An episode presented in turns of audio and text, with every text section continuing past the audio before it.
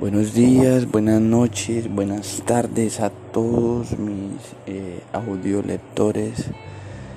Eh, debido a la tragedia que eh, viví hace poco, la pérdida de mis libros físicos, los que ya mencioné en uno de mis episodios anteriores,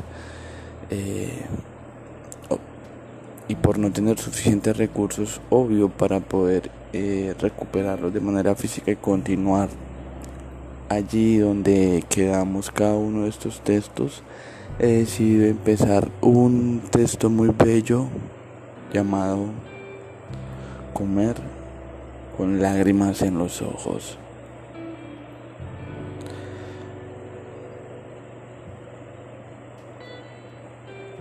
Todas las mañanas se sentaba a pensar qué era de su vida.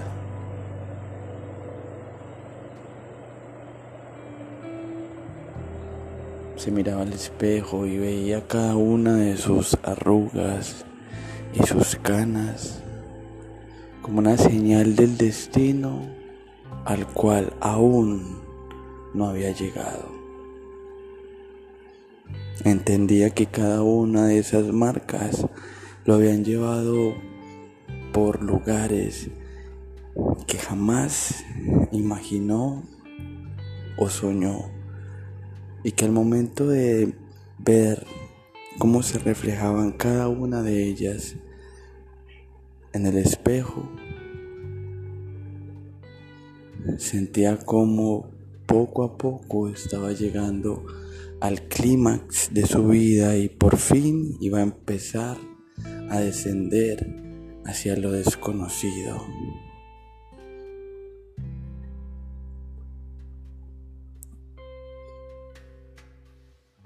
Cuando se miraba al espejo,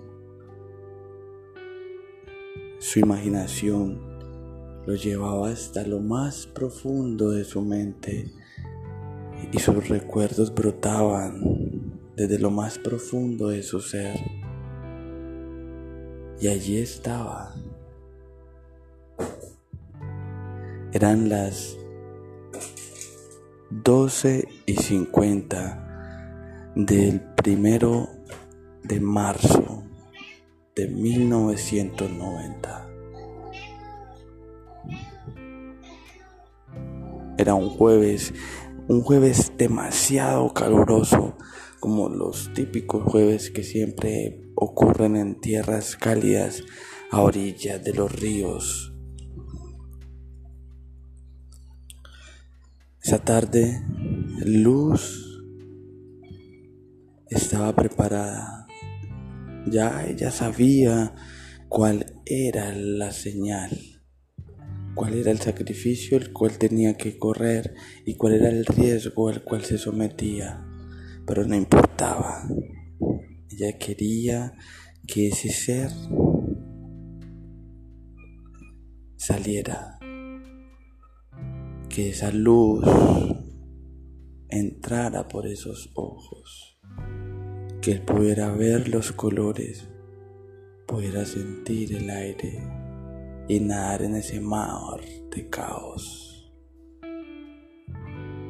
Allí estaba preparada en una sala de parto, lista al lado de su madre, quien le daba fuerzas, quien la alentaba para continuar en esta travesía.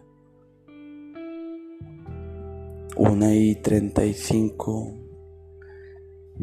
y el quirófano está preparado, acostada en una cama de parto, lista para ser abierta por otro ser y de esta manera poder permitir que día a día fuera visto y que sus ojos vieran la luz.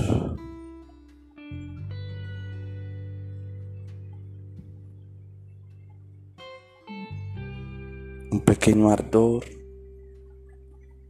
una pequeña punzada como si hubiera sido un pellizco leve pero al mirar hacia el espejo en el cual se reflejaba,